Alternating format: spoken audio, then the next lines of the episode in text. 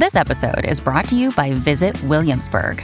In Williamsburg, Virginia, there's never too much of a good thing. Whether you're a foodie, a golfer, a history buff, a shopaholic, an outdoor enthusiast, or a thrill seeker, you'll find what you came for here and more. So ask yourself, what is it you want? Discover Williamsburg and plan your trip at visitwilliamsburg.com.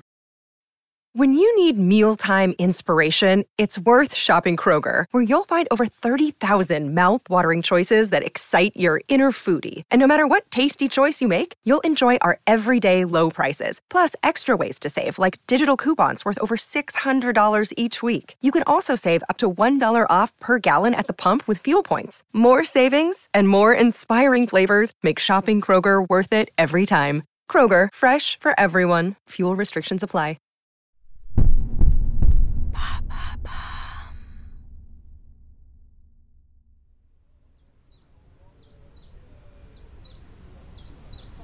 17 juillet 1979.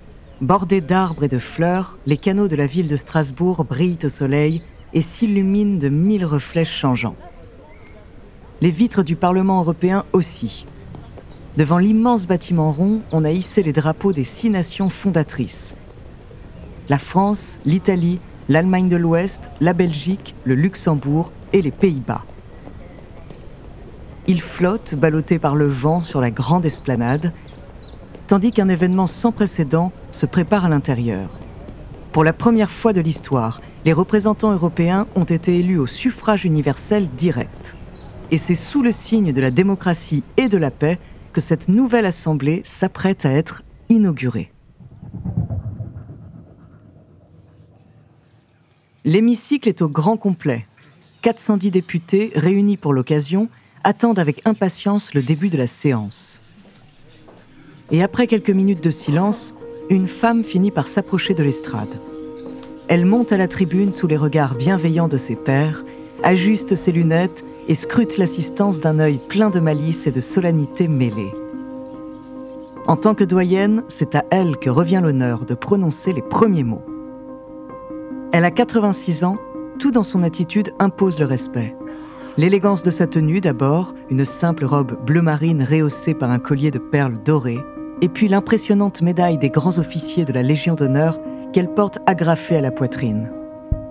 Mais c'est lorsqu'elle prend la parole que son charisme se déploie pleinement dans le vaste amphithéâtre. Elle a ce grain que seule la vieillesse et des années d'expérience confèrent à la voix. Ses intonations chantantes et son phrasé très articulé sont la marque éloquente des grands orateurs du passé. Ah, mes merveilleux Européens, sauvegardons ensemble notre bien le plus précieux, à savoir notre culture et notre fraternité en cette culture. Et après plus d'une heure sur la solidarité entre les nations, l'importance de la culture et de la paix, ainsi que les défis qui attendent l'Europe de demain, un tonnerre d'applaudissements vient conclure son discours. For your attention. Danke, grazie, danku tak et bienvenue, Force, du fond du cœur.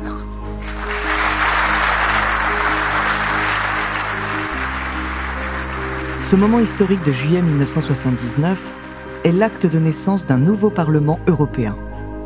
Mais en réalité, cela fait des décennies que cette femme se bat pour la fraternité entre les peuples au point de recevoir le surnom de grand-mère de l'Europe.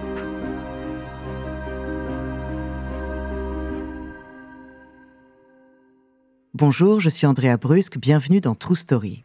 Aujourd'hui, je vais vous parler d'une femme extraordinaire, trop peu connue. Ses combats politiques ont pourtant eu un rôle capital dans la construction d'une Europe plus unie. Journaliste, ethnologue, philanthrope avant tout, elle a vécu tout ce que le XXe siècle avait à offrir en matière de guerre, mais aussi de ferveur pour défendre la paix et les droits de toutes et tous. Son nom, Louise Weiss.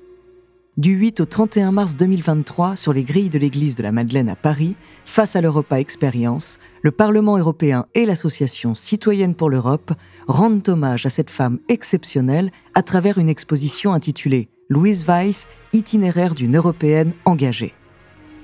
De ses premières luttes à l'aboutissement de ses idéaux européens, en passant par un militantisme féministe acharné, découvrez sa true story.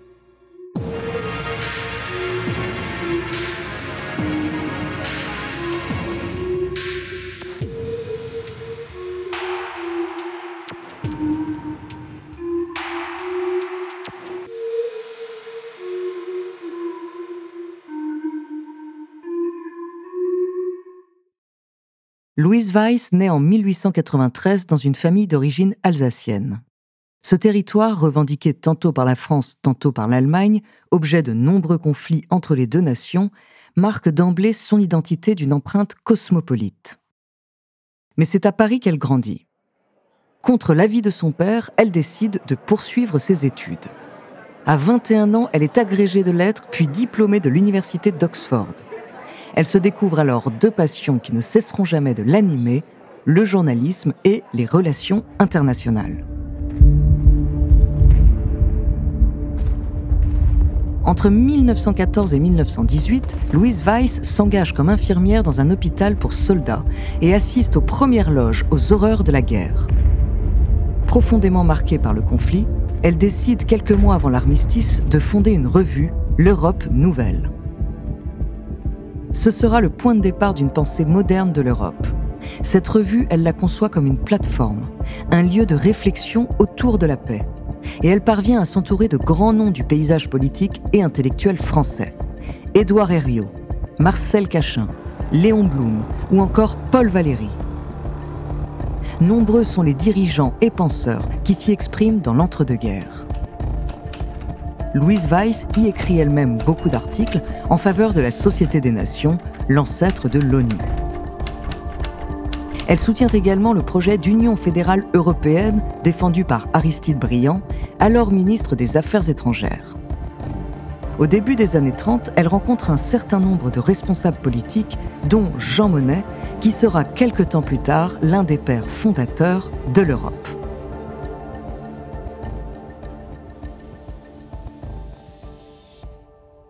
Mais la montée du nazisme et l'accession au pouvoir d'Adolf Hitler en 1933 brisent ses espoirs d'un rapprochement franco-allemand. Elle quitte donc sa propre revue en 1934 pour se diriger vers un autre combat, le droit de vote des femmes.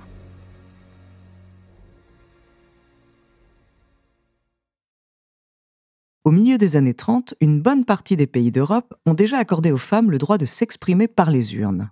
Mais pas la France. Inspirée par les suffragettes anglaises et américaines, Louise Weiss décide donc de fonder une association, la Femme Nouvelle, dont les méthodes et les actions militantes pour conquérir ce droit fondamental se veulent plus modernes, radicales et originales.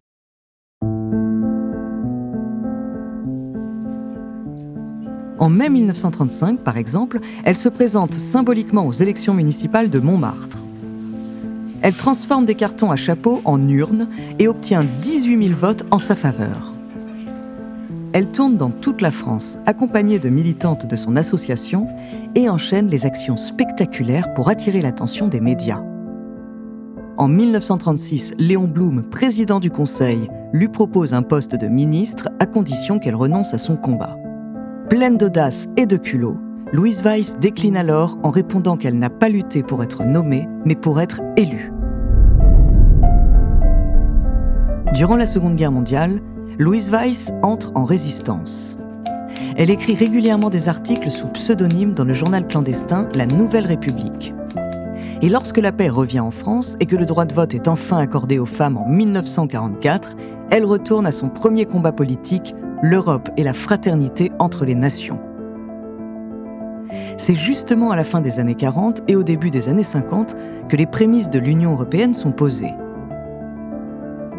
Le traité de Bruxelles en 1948 instaure une collaboration économique, sociale, culturelle et militaire entre différents pays d'Europe de l'Ouest. La communauté européenne du charbon et de l'acier, instituée en 1951, favorise les échanges de matières premières et le traité de Rome signé en 1957 approfondit cette collaboration et établit un marché commun européen.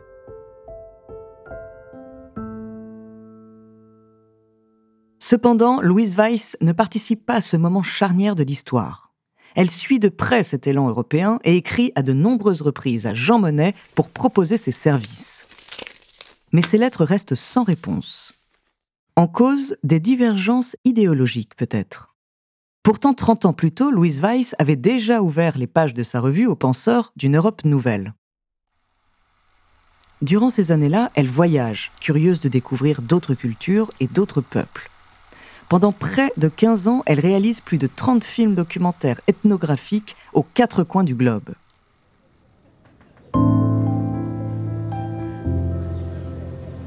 De retour en France au début des années 70, Louise Weiss fonde l'Institut des sciences de la paix à Strasbourg. Elle crée également une fondation portant son nom et ayant pour but de récompenser celles et ceux qui chaque année ont le plus contribué à l'amélioration des relations humaines en Europe. En 1979, elle se présente aux premières élections du Parlement européen au suffrage universel direct et elle est élue eurodéputée. À 86 ans, c'est un rêve de jeunesse qui se réalise pour elle. En tant que doyenne de l'Assemblée, elle ouvre la première séance avec un discours historique plein de bienveillance et d'amour pour ce projet qu'elle a toujours soutenu ardemment.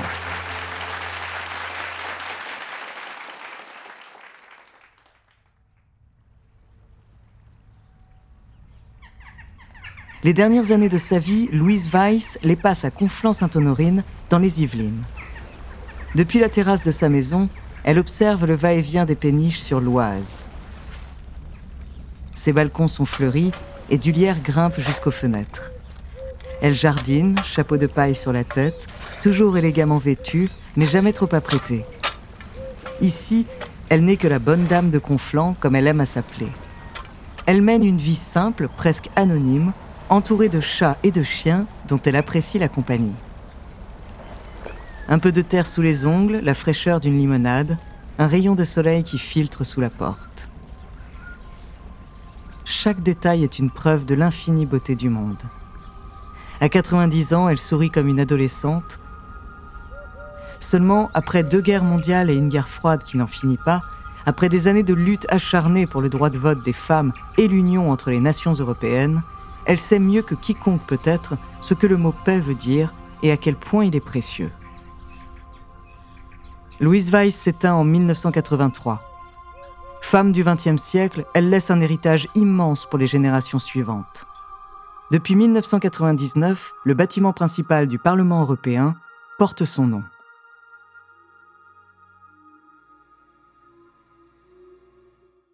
Merci d'avoir écouté cet épisode de True Story écrit par Ellie Oliven, réalisé par Célia Brondeau et Antoine Berry-Roger. Si cet épisode vous a plu, n'hésitez pas à laisser des commentaires et des étoiles sur vos applis de podcast préférés.